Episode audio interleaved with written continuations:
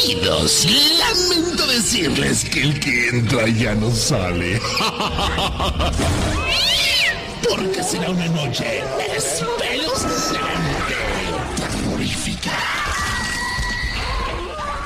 Aradia Radio. Seguimos en línea.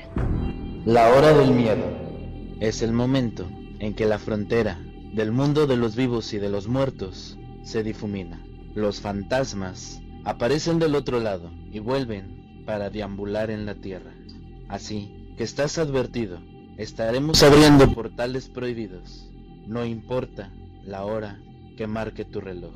Estás escuchando la hora del miedo.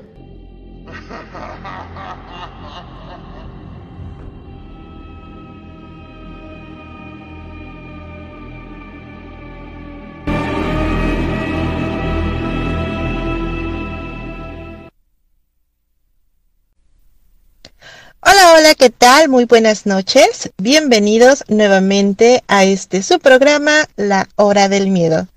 Un gusto de verdad estar con todos ustedes como cada martes. En locución me presento, yo soy Luna Blackstone, transmitiendo completamente en vivo a través de Aradia Radio, su radio paranormal, y a través de la www.2aradiaradio.es.tl. Quiero pedirles por favor que nos apoyen compartiendo el programa, ya que su ayuda es muy importante para todos nosotros. Recuerden que pueden dejar sus comentarios y saludos o preguntas y con mucho gusto se las contestaremos, ya sea el maestro Rob o una servidora. Recordarles que si los temas de magia y paranormales les agradan, y quieren saber más de nosotros, pueden encontrarnos en redes sociales, en Facebook y en YouTube como La Hora del Miedo. Y en WhatsApp en el chat de Escuela de Magia Antigua que pertenece a la Hermandad K. Quiero decirles y hacerles una invitación a que se unan a el portal del Fénix. Este es un grupo que tenemos en Facebook.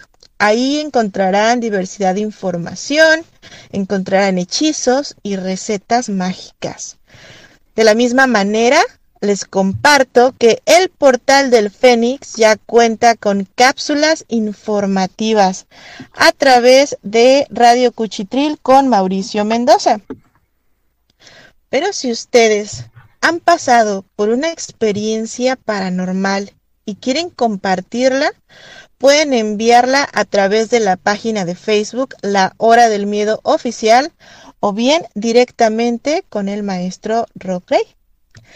Dicho esto, le damos la bienvenida a nuestro historiador consentido, el maestro Rob Gray. Muy buenas noches, maestro. Bienvenido. ¿Cómo se encuentra? Muy bien, Lunicha. Muchas gracias. Y muchas gracias a todos por eh, acompañarnos en otro día más de la hora del miedo. Así es, les recordamos que este programa es patrocinado por la Hermandad K y está bajo la producción de Mauricio Mendoza. Hoy tenemos un tema de esos que a ustedes tanto les gusta, lleno de misterio y de entidades paranormales. Esta noche, el maestro Rob nos cuenta la historia del campamento de la muerte. Adelante, maestro, con la historia de esta noche. Muchas gracias. Pues, esta vez vamos a estar hablando de una región de Argentina, en donde en épocas antiguas, desde la época de la llegada de los españoles, se hablaba de misteriosas cosas que ocurrían con los nativos americanos. Los pueblos originarios de la región, los puelches y los mapuches, tenían una convicción acerca de ciertos seres mitológicos muy especiales que habitaban las regiones. Estamos hablando de la Sierra Ventana. Esta región, que va desde la cordillera misma hacia 10 kilómetros en Bahía Blanca, territorio de la Pampa Serrana, es una región repleta de historias paranormales, de sucesos extraordinarios. Y este relato sucedió aproximadamente en 1997-1998. Una persona que es oriunda de Bahía Blanca, que es una ciudad portuaria en la provincia de Buenos, Aires, de Buenos Aires. Esta persona cuenta que había un lugar que era como un ex club hotel donde se puede buscar bastante información. En este lugar se había construido lo que era un campamento entre los años de 1911. Este lugar era conocido como el Hotel Villa Fontana. Ahí la gente, en los años antiguos, desde 1911, aquella gente europea, aquella gente que venía desde Alemania, desde España, se iba a quedar en este lugar. Hay muchas historias macabras de aquel lugar. Y es porque había un punto en donde uno podía visitar las fuentes bautismales. Se dice que en este lugar es donde bautizaban a antiguos mapuches. Era un lugar que estaba un poquito más arriba de aquel hotel, de aquel lugar donde se podía acampar. Lugares donde hacían todos tipos de ofrendas. Y entonces esta mujer de nombre Claudia decide ir a acampar un día con el que posteriormente sería su esposo y el padre de su hijo. Obviamente, ellos apenas iban saliendo, apenas estaban conociendo, y decidieron ir un fin de semana a este lugar para acampar, ya que ella, siendo oriunda del lugar, le gustaba mucho acampar, subir a los cierros, a, aquellos cerros.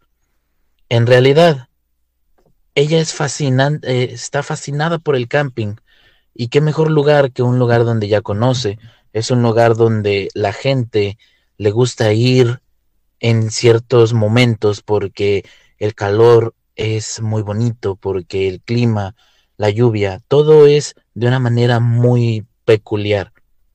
Ellos iban a ir un fin de semana, así que ellos, dando un viernes, salieron de Bahía Blanca en un carrito que después lo tenían que dejar más adelante, ya que tenían que salir eh, caminando unos cuantos kilómetros más.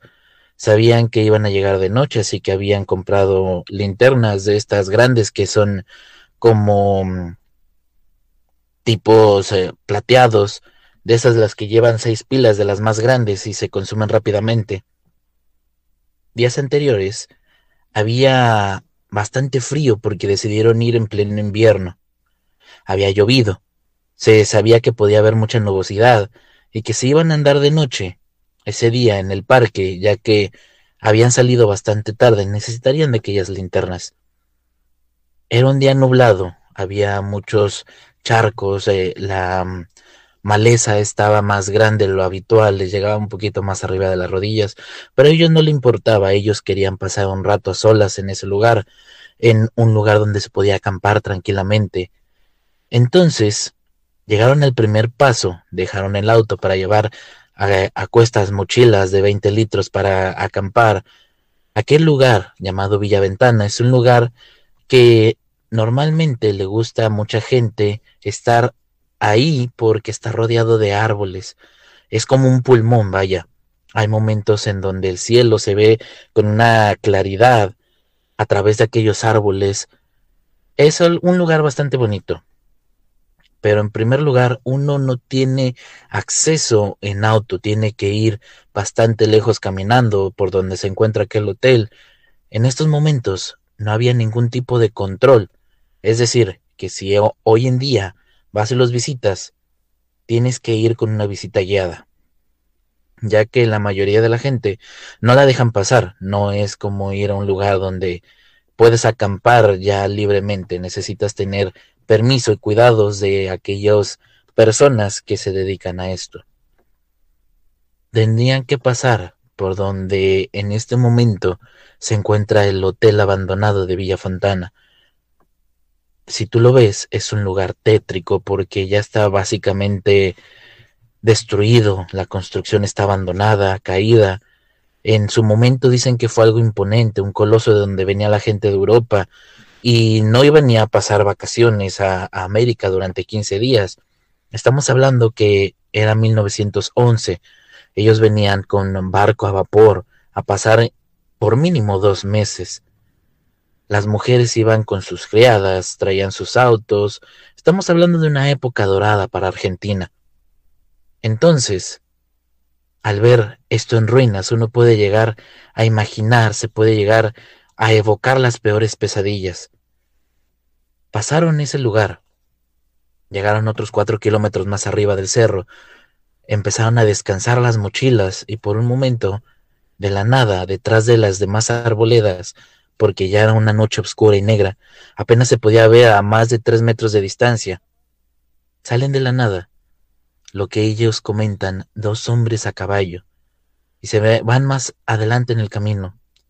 Entonces ellos que recién habían dejado las mochilas en la tierra mojada, una de ellas, la señora Claudia, ya conocía a uno de los cuidadores, en esta instancia tomó la palabra y les habló con mucha claridad, le dijo buenas noches, y uno de ellos también le contestó muy buenas noches, eh, ¿hacia dónde se dirigen?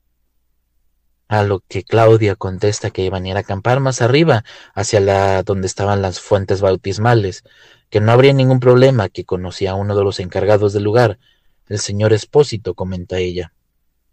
Y es lo que le dijo en el momento. Aquellos hombres a caballo hacen un pequeño silencio y esta persona, la misma persona que le habló, le vuelve a contestar. Lo único que le pedimos es que esta noche no haga un fuego, porque no va a haber gente en el lugar. Hoy no va a haber nadie en el cerro, en el llamado Cerro de los Tres Picos. Hoy no habrá movimiento en los cerros porque no existirá ningún guardia en el lugar para estarlos salvaguardando. Así que por favor no hagan fuego. Podrán hacer su campamento, lo que ustedes quieran, pero no deberían de prender nada. Cuando ellos empezaron a decir que sí y tomar las mochilas, porque recién había pasado eh, varios incendios en el lugar, en la Sierra de Ventana. Voltearon hacia enfrente y se dieron cuenta que ya no, ya no había nadie enfrente de ellos. Lo que más llamó la atención es que eran caballos muy altos, demasiado altos. Incluso dicen que ellos tenían que mirar hacia arriba para poder dirigirse bien a aquellos lugares. Pero realmente ni siquiera recuerdan que tuvieran rostro. Realmente eran dos sombras porque realmente no los veían. No los veían a la cara. Los caballos eran tan altos. Y también estaban vestidos los dos con una capa y un sombrero. Y mientras esta persona comenta pensando en el sombrero de noche que es el que utilizaban, que éste hacía que no se alcanzara a ver. No le prestaron tanta importancia, la importancia fue que de la nada desaparecieron. Así que ellos tomaron la mochila, se fueron otros seis kilómetros más para arriba, empezaron a poner toda lo que es la tienda para acampar, empezaron a realizar aquellos movimientos de, campamento y esperaron que se hiciera un poquito más de noche para empezar a descansar. Ellos habían llevado inclusive un poco de comida, eh, pan, eh, un tipo de jamón para eh, prepararse unos sándwiches. la señora Claudia comenta que ella normalmente siempre se ha llevado perfectamente bien con su esposo. Pero eh, este día, esta noche en la que empezaron a acampar, ellos empezaron a discutir. Tenían algunos problemas.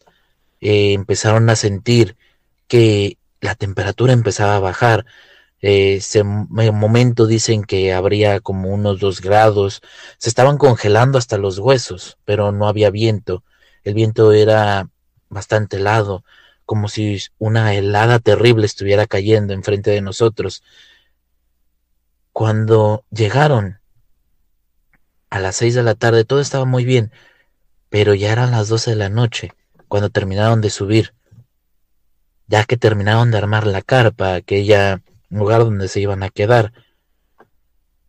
Ellos seguían peleando por cualquier cosa, los dos estaban bastante enojados uno con el otro. Estaban tan enojados que uno se acostó dentro de su bolsa de dormir vestido porque incluso estaban mojados Estaban temblando de frío. No quedaba nada de batería en la linterna. Se les estaba apagando.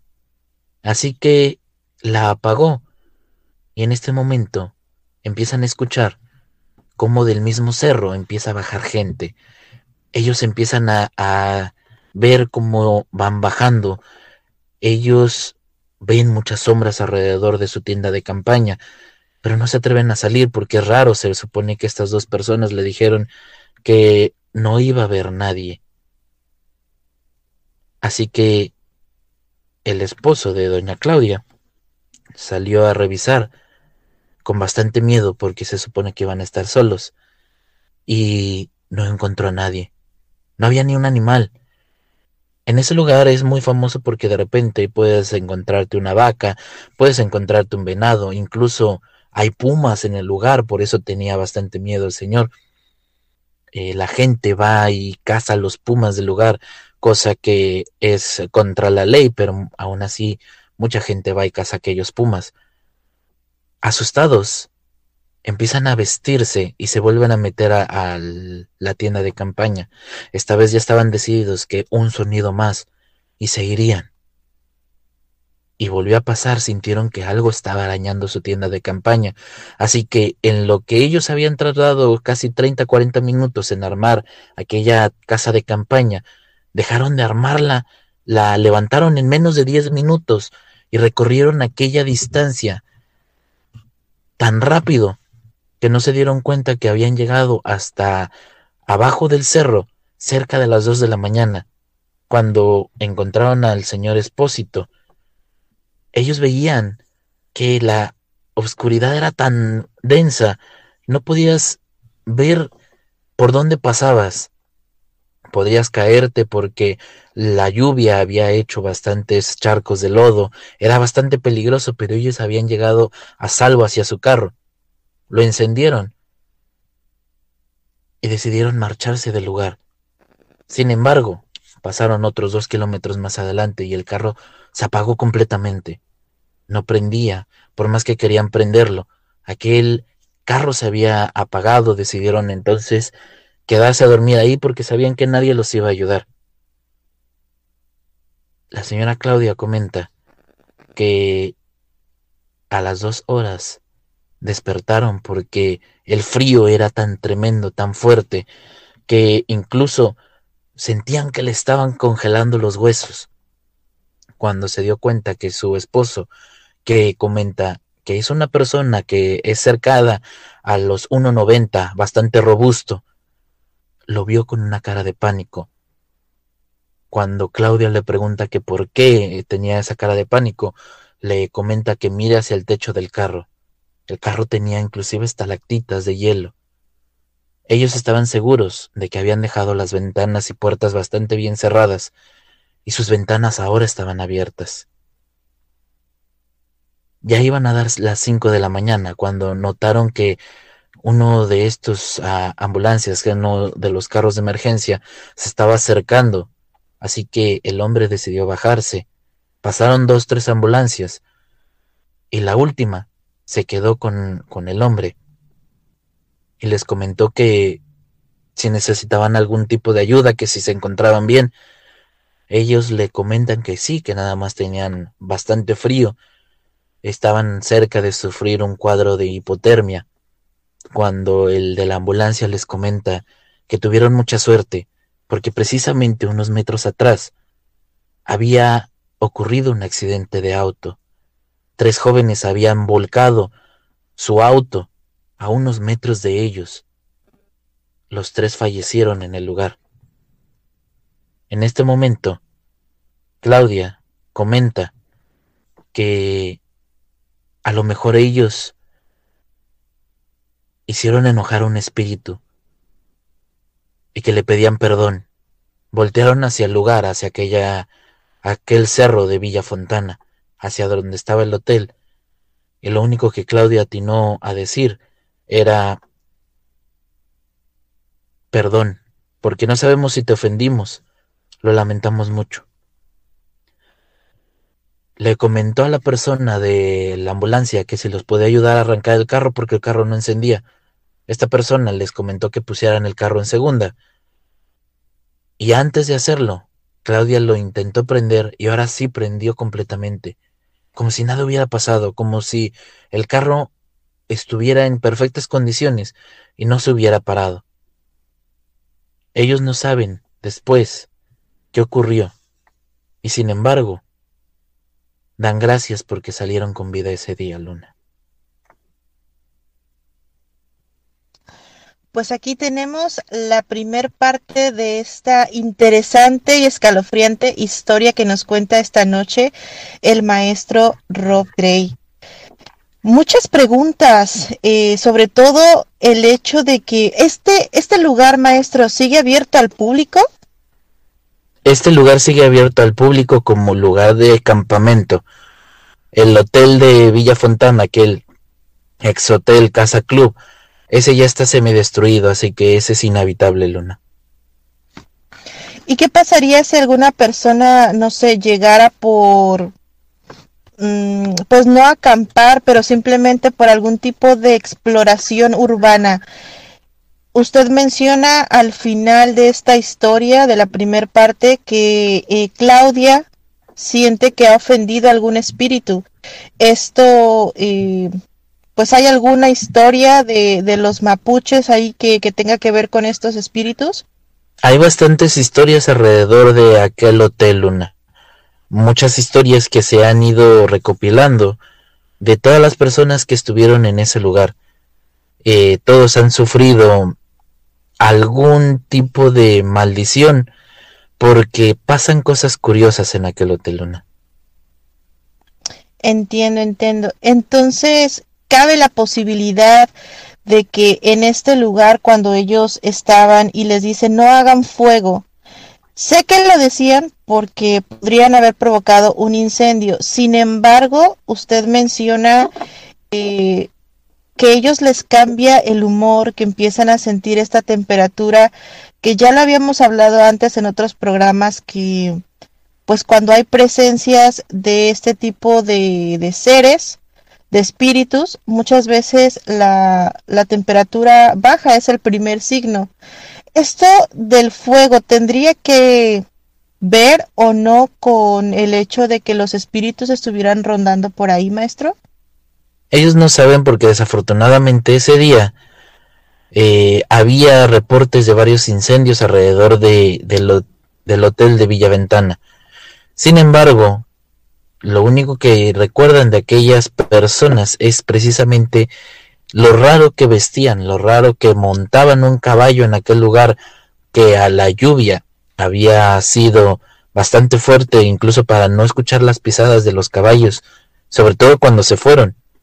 Y la última es que era mes de junio y si recordamos en Argentina en estos momentos, en los meses de junio, es invierno, así que es bastante frío como para no prender un, una fogata, pero también las posibilidades de que se prenda el lugar son más altas, ya que es un lugar lleno de árboles, Luna. Sí, sí, así es. Tiene toda la razón. Aunque cabe mencionar justamente que pues como usted menciona, este lugar se, en este lugar se hacían ofrendas y si en verdad una persona llegase a entrar a un lugar en donde está protegido por alguna tribu, alguna entidad, sin pedir permiso, pues las consecuencias llegan a ser bastante graves, maestro. Sí, pero recordemos que para estas fechas, inclusive desde muchas fechas anteriores, aquellas tribus fueron esclavizadas por los colonizadores españoles.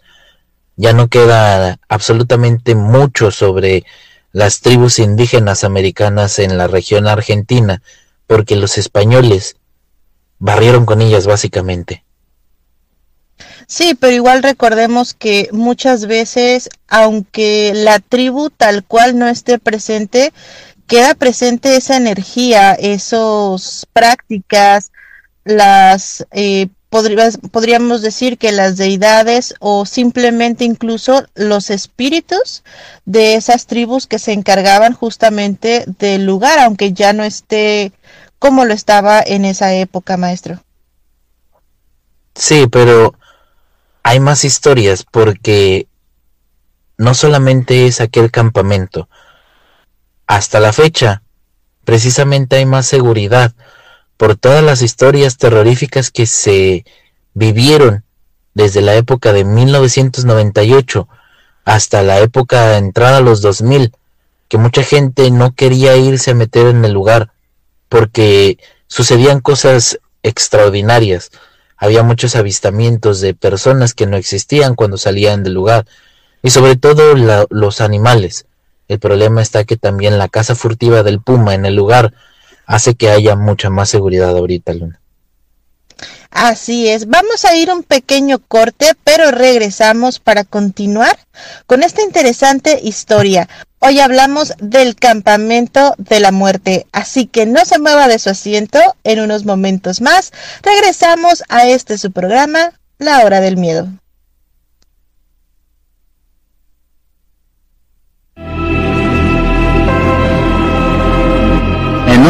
Regresa La Hora del Miedo.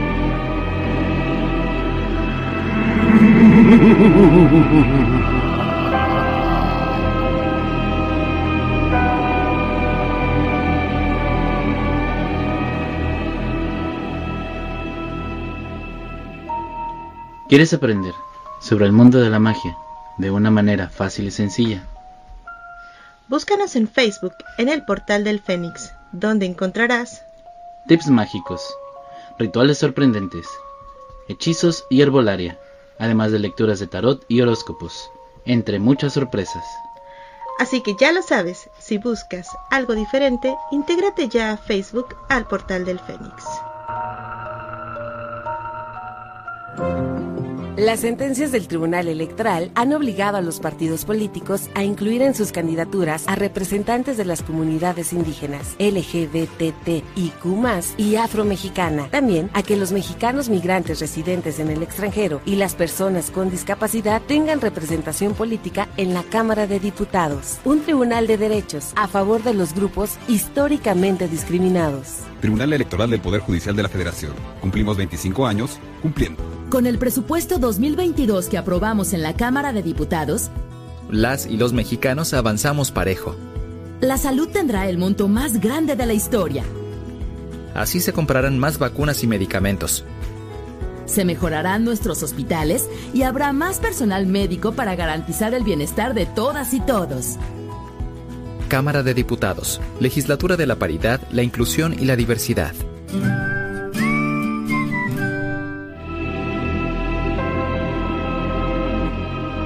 Ya regresa la hora del miedo.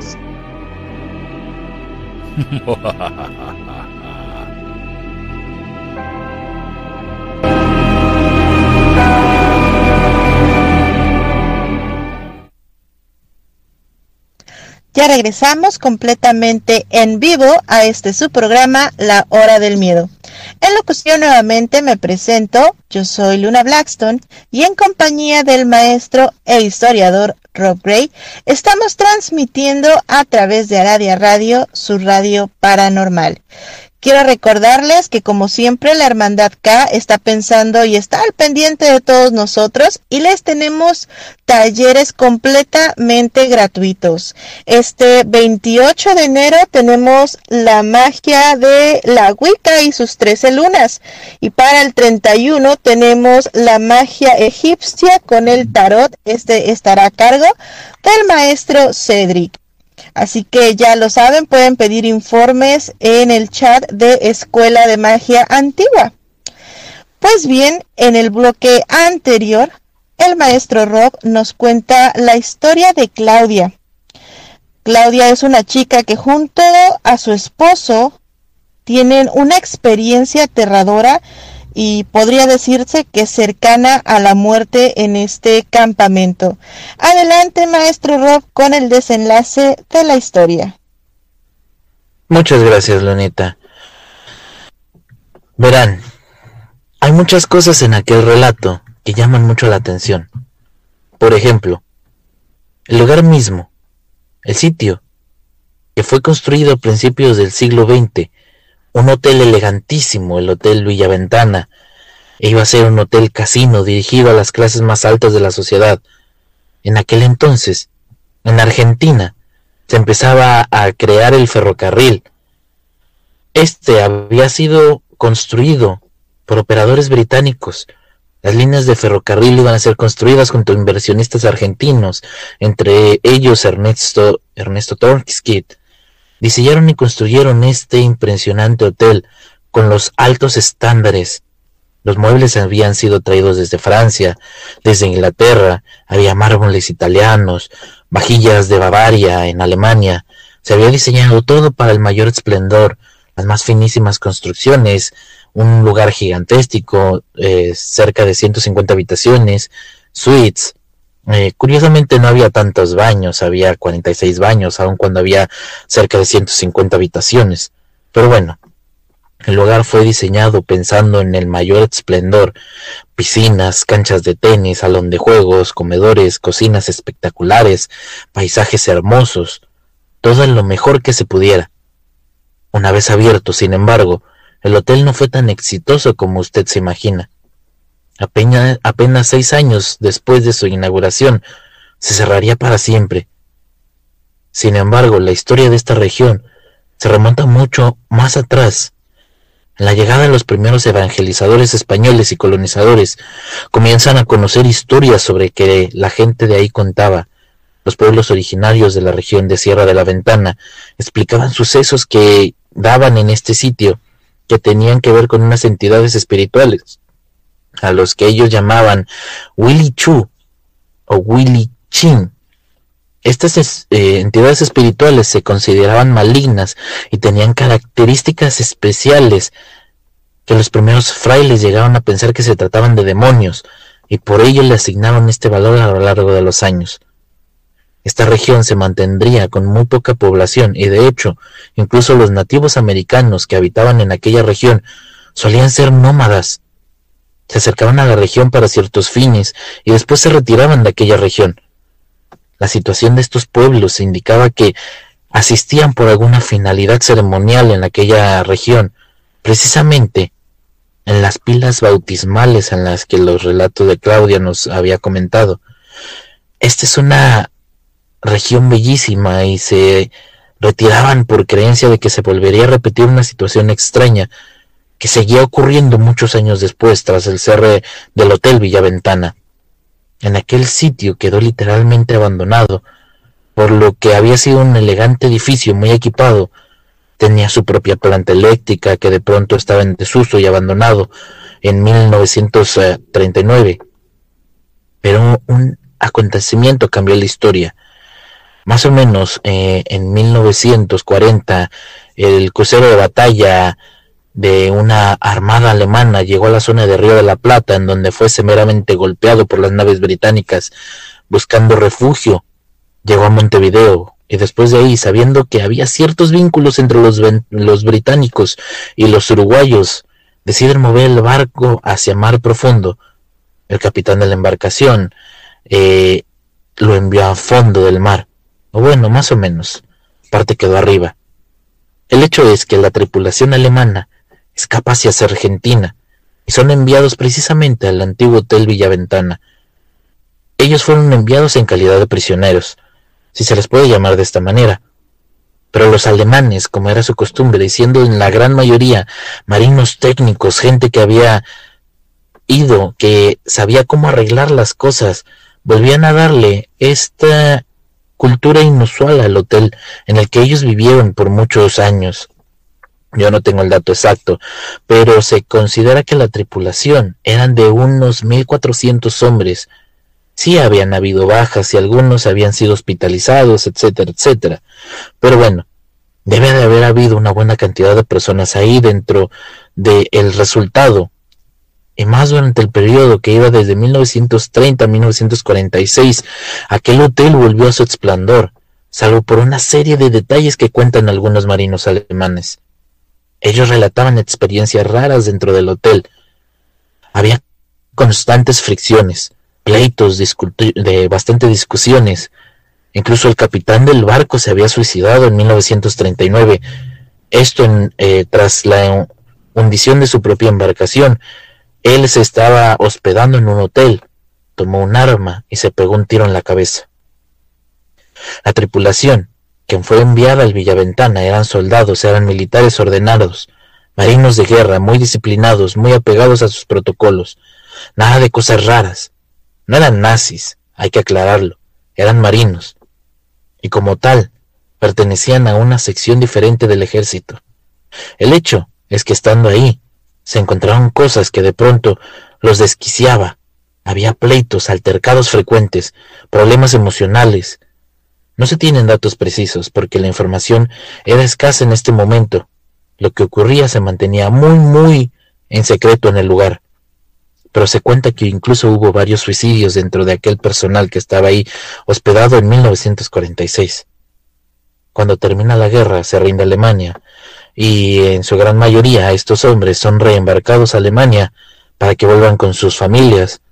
Muchos de ellos no se fueron. No se fueron a ninguna parte porque habían conocido personas, se casaron en Argentina, quedándose con muchas personas a vivir ahí.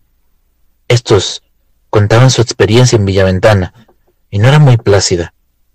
Aseguran que había algo que parecía seguirlos, cuando esto va pasando, el tiempo, se intenta establecer otra cosa, y luego otra cosa.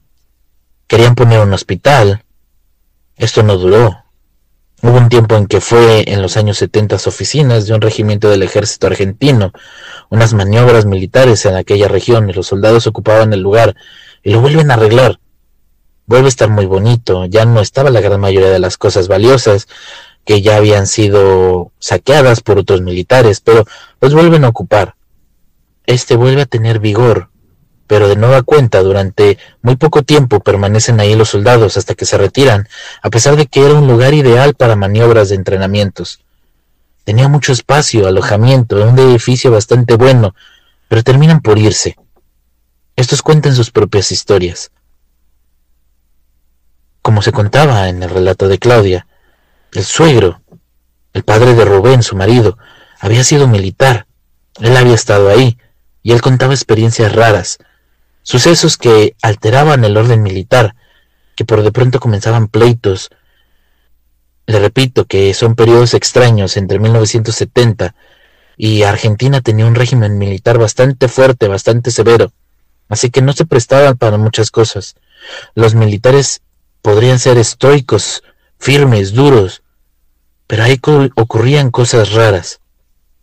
Las notas de la prensa aseguran que habían habido asesinatos dentro de los propios militares mientras estuvieron en el Villa Ventana. En los años ochentas, aquel hotel es destruido por un fuego. Colapsan los entrepisos y solo quedan un par de, de pilares que se ven en, en fotos que uno puede encontrar por internet.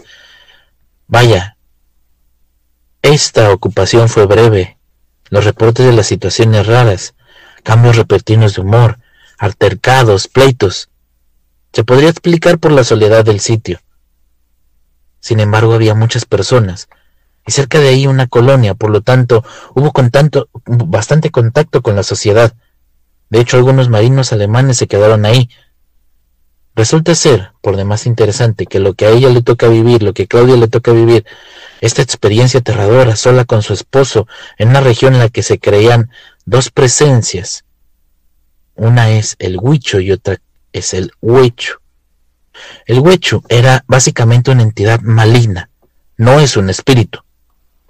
Este no tiene alma, no es el alma de alguien muerto, no es una especie de elemental, algo parecido a un bajo astral. Este afecta a las personas, el conjunto del Huicho. Se cree que buscaba lugares donde se reúnen muchas personas, precisamente como el Hotel de Villa Ventana. En tanto, el Huahuichu es propio de lugares solitarios y afecta a las personas que se adentran a lugares solitarios sin protección. ¿Cuál es la protección de aquellos lugares? También se cree que existe el Guien Huichu o el Huipulo. El Huipulo es, una, es un protector y se dice que aquellos mapuches que entran en el contacto con estos espíritus serán bendecidos, pero tenías que pedirlos. Si tú entrabas a un lugar como la región de, de Villaventana, una zona alta donde los cerros están por todos lados, se tenía que pedir permiso. si vas a entrar, si vas a comer, si vas a tomar algo de ahí, tienes que pedir permiso. Si vas a cortar una fruta, tienes que pedirles permiso a los espíritus que están en el lugar. Ellos, Claudia y su esposo, comentan que al final de su historia, que ellos no saben si ofendieron a, algún espíritu en el lugar. Así que se puede decir que lo que pasó con esta pareja es que entró al lugar sin pedir permiso, Luna. Pues aquí está la segunda parte de esta historia que déjenme contarles que es bastante interesante el saber de otro lugar más que, bueno, a veces pensamos en un hotel abandonado, en un lugar que está en ruinas y creemos hay algún espíritu, algún fantasma.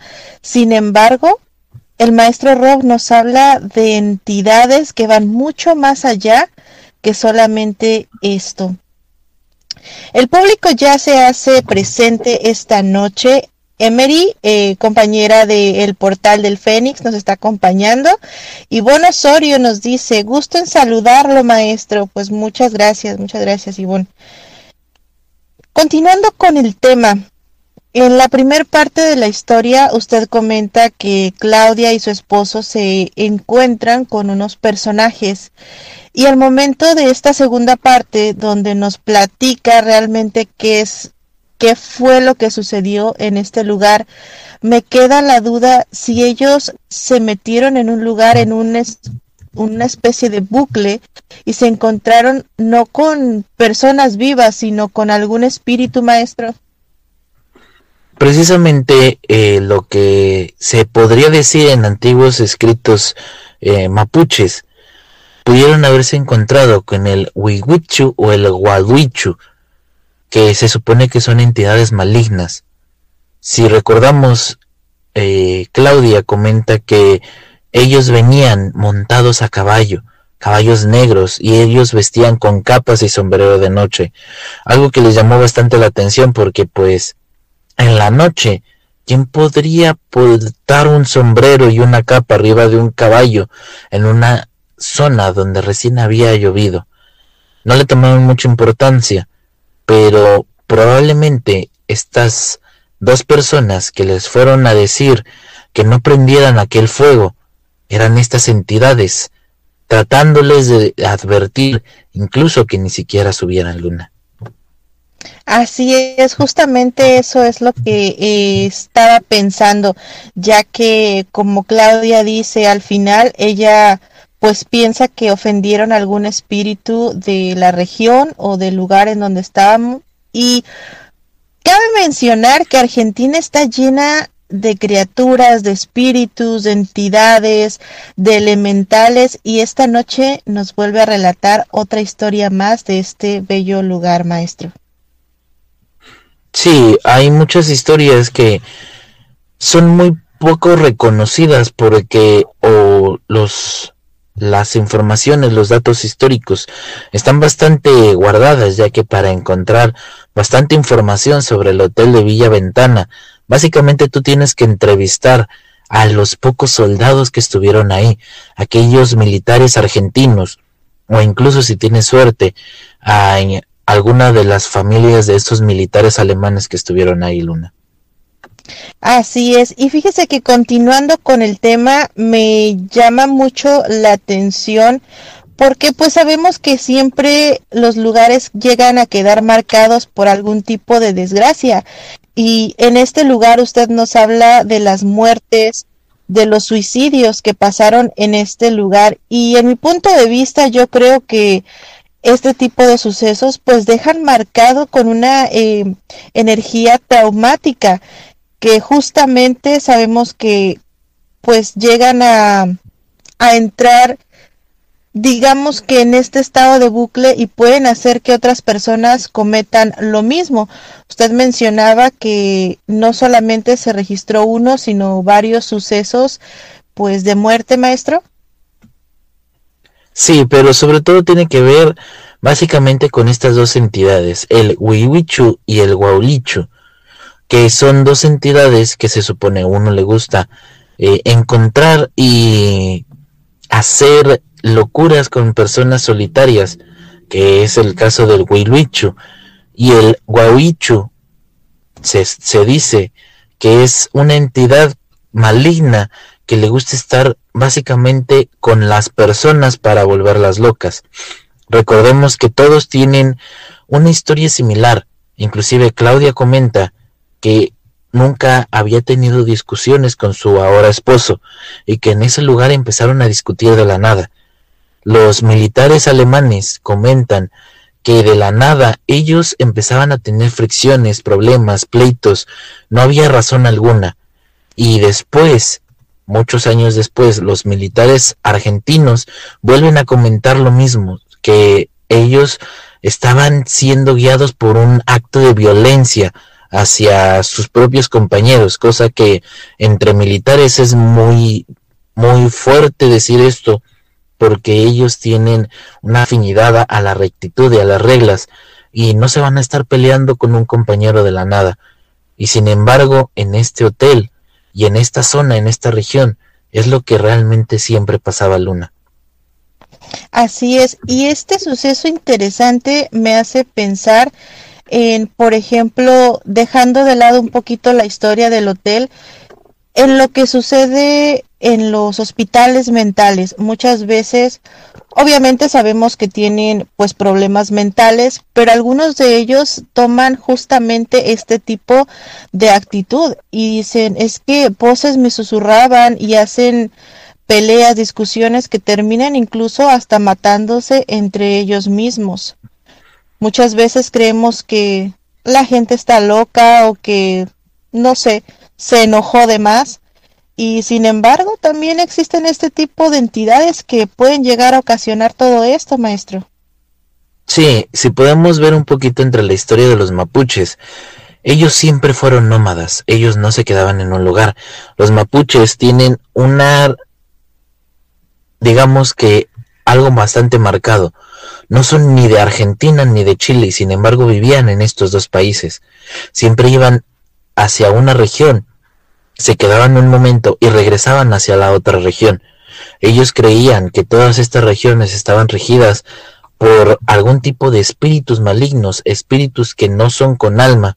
Muchos dicen que estas entidades también pueden ser llegadas a parecerse a algún elemental, pero tienen más este cualidades de algún bajo astral pero estamos hablando de que aquellos seres, aquellas personas, aquellos pueblos mapuche, tienen muchos años de antigüedad que creían esto, incluso antes de que se pudieran decir que se encontraran aquellas palabras, aquellos seres elementales, porque todo viene desde una evangelización de los colonizadores españoles.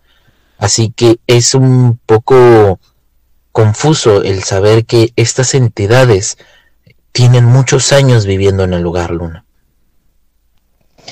Sí, sí, sí. De hecho, eh, recuerdo muy bien la historia que nos contaba algunas semanas atrás sobre el silbón, el cual pues nos decía que vendría siendo un espíritu elemental y justamente lo que pasa es que eh, te llegaba a hacer daño si tú destruías, si tú te burlabas y en este caso, en el caso de Claudia, es que ellos pues no pidieron permiso y muchas veces al no hacer eso ofendemos a los espíritus, a las deidades, ofendemos a cualquier entidad que esté encargada del lugar, maestro. Sí, por eso es que los mapuches, antes de meterse a este lugar, primero solicitaban ayuda y permiso a los espíritus benignos para que les dieran su protección pudieran entrar a las pilas bautismales porque ellos bautizaban a sus hijos llegaban y hacían un ritual nadie sabe qué ritual es porque no hay escritos de qué es lo que hacían ahí lo único que se encuentran son aquellas pilas bautismales y se iban dejaban todo hacían lo que tenían que hacer y se retiraban del lugar. Y me imagino que se retiraban dando gracias porque no les había pasado nada. Así que ellos, antes de entrar a este lugar donde decían que vivían espíritus malignos, buscaban la protección de los espíritus eh, buenos, de los espíritus benignos protectores, los cuales le ayudaban a entrar en la región, aquella zona, aquellos cerros que eran controlados por estos espíritus wiwichus, eh, Luna. Sí, sí, sí, de hecho, em, me hace mucho, mucho recordar el tipo de nativos que aquí tenemos por este lugar, por estas locaciones, que lo que hacen es, pues básicamente lo mismo. Cuando ellos van a entrar, aún siendo del lugar, aún siendo y perteneciendo a estas tribus eh, de nativo americanos, ellos siempre piden permiso a sus dioses, a sus deidades, piden permiso pues a los elementales para entrar en sus grutas, para entrar en sus ríos, en sus lagos y mucho más cuando llevan a personas. Yo le puedo comentar que cuando ellos llevan invitados, primeramente pues lo tienen que consultar con la tribu y con todos sus ancestros. Y no solamente puedes entrar así porque ya pidieron permiso. Ellos te tienen que limpiar, te sahuman y tú tienes que agradecer, tienes que pedir permiso y sobre todo honrar lo que te están ofreciendo ellos.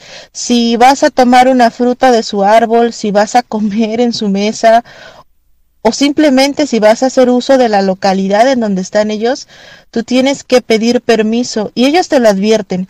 Si tú vienes aquí con soberbia, si tú vienes aquí a con una forma de burla y no pides permiso y no agradeces, mejor no entres, porque no va a depender de nosotros, va a depender del castigo, de la maldición que te van a dar nuestros ancestros. Y eso, créame que yo lo tengo súper grabado cada vez que tengo la oportunidad o que mm, estamos en contacto con estas tribus, de justamente tener el respeto hacia su religión, hacia sus deidades y hacia sus ancestros, maestro. Sí, sobre todo uno tiene que llegar pidiendo permiso hacia los lugares que uno no conoce porque no sabemos la historia detrás de ellos. Muchos creemos que si podemos encontrar un pedazo de tierra, sobre todo que era muy común en épocas antiguas, ahorita ya no creo que sea tanto encontrarse un lugar sin, sin habitantes, ¿verdad? Pero cuando llegaron los españoles, los evangelizadores, ellos tenían otra costumbre. Ellos inclusive, y si no lo seguías, pues sabemos lo que pasaba en la Inquisición, ¿verdad? Entonces, esto viene a revolver muchas cosas en tierras americanas. No solamente estamos hablando de Norteamérica, México, Centroamérica, sino inclusive Sudamérica, cosas que hay bastantes historias de seres que son desconocidos para nosotros, como estos seres mapuches, que creemos que no son nada o que no existen, y sin embargo, gente como Claudia, o incluso aquellos militares alemanes, aquellos militares argentinos, descubrieron que hay algo ahí y dejaron a un lado aquel hotel. Algo hizo que se quemara y decidieron que el fuego se llevara a aquel hotel para que nadie más estuviera ahí, Luna. Y bien dicen que cuando los incrédulos se encuentran en una situación de esta magnitud, pues empiezan o aprenden a creer, maestro. Sí, eh, sabemos que la historia ahí está. No precisamente porque no decidas tú creer en algo, no significa que no exista luna. Así es, tal cual como lo dice, muchas veces decimos, ¿por qué no me funciona a mí? ¿Por qué yo no veo? ¿Por qué, no sé, por qué no se me presenta? Pero el hecho de que no se te muestre o que no te resulte, no quiere decir que no exista o que no le resulte a alguien más. Yo tengo muy presente justo las tribus acá nativoamericanas. Yo, pues, obviamente respeto, me gusta mucho su cultura, mas sin embargo, pues no practico em, sus costumbres. Sin embargo, no por el hecho de que ellos hagan sus ofrendas y sus rituales y aperturas de portales y esto y acá y a lo mejor que yo no los vea no significa que pues estas deidades, estos dioses, estas entidades, espíritus, bajen y tomen los frutos que le dejan o, bueno, infinidad de cosas, ¿no? Simplemente uno se mantiene con respeto y pues en este camino de la magia, en este camino, en este mundo, digamos, lo de la fantasía y realidad, la verdad es que la mayoría es realidad, pero pues no se nos presenta como lo podría representar una película de Hollywood, maestro. Sí, desafortunadamente hay muchas cosas, inclusive eh, leyendas que se utilizan precisamente para hacerlo un poquito más a la fantasía que a la realidad. Y creemos que es eso, ciencia ficción. Eh, tenemos que leer un poquito la historia que hay sobre aquellas entidades, conocer un poquito más sobre el lugar en el que nosotros vivimos, porque no sabemos qué historia pueda haber detrás de aquellos seres, de aquellos lugares, de la región en la que vivimos, inclusive de nuestras raíces indígenas que podríamos tener. El hecho de que sea una época moderna no significa que el pasado también esté con nosotros, Luna. Así es, tal como usted dice. Emery nos comenta exactamente, una cosa es ignorancia y otra arrogancia hacia algo desconocido, siempre con respeto. Así es, Emery, así como tú lo comentas, muchas veces, eh, pues bien dice el dicho, ¿no? Que uno nunca sabe y pues a veces nos, nos, ganamos hasta una maldición, ¿no? no sabemos si a lo que de, de lo que nos estamos burlando, pues nos pueda llegar a hacer algo, nos pueda llegar a maldecir, puede hacer que perdamos todo por una simple burla o por un simple chiste. Hay cosas, hay energías, entidades que no se andan con chistes y pues a lo mejor tú no piensas o no sientes que sea eso y te empieza a ir mal o te pasa algo y pues ahí tenemos las consecuencias ¿Cierto, maestro? Efectivamente, hay algo que debemos de tener muy claro. Eh, las entidades, los lugares, las historias, las pirámides, eh, aquellas antiguas construcciones, aquellos antiguos lenguajes, todos tienen un porqué. Todos están ahí porque algo vieron, algo hicieron o, convivieron con algo incluso. Hay que tener un poquito de tiempo en adentrarnos en aquella historia, inclusive en el mismo lugar donde somos, en la misma ciudad. Si tenemos algo cerca, tratemos de averiguar qué es lo que hubo en la antigüedad. Porque recuerden, la verdad está allá afuera. Así es justamente no podría haber dicho mejores palabras, maestro. Pues ya estamos a punto de despedirnos de este programa y la verdad es que estuvo buenísimo. Si ustedes quieren comentar algo, los esperamos ahí en el chat de Magia Antigua de la Hermandad K. ¿Algún último comentario, maestro, que quiera dar antes de despedirnos? Todos estos lugares argentinos, todos los lugares chilenos, paraguayos, Existen muchas leyendas, muchos espíritus, muchos lugares que podemos considerar embrujados o no. Si queremos adentrarnos a ellos y tener un poquito de protección y respeto, hay que pedir permiso para entrar. Y a lo mejor y encontremos algo más de lo que esperábamos. Así es. Bien dicen que hay palabras mágicas y una de ellas es gracias, la otra perdón y obviamente siempre pedir permiso. Pues les esperamos el siguiente martes en punto de las 10 de la noche, hora México, en otro episodio más de la hora del miedo. Recuerden seguirnos en nuestras redes sociales, ahí ya les dejó el maestro Rob el link donde nos pueden encontrar. Y con esto nos despedimos. En locución estuvo con ustedes la maestra Luna Blackstone junto al maestro e historiador Rob Gray. Les deseamos muy buenas noches y dulces pesadillas. Hasta la próxima.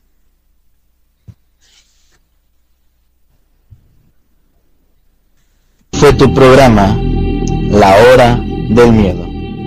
Los esperamos en la siguiente emisión.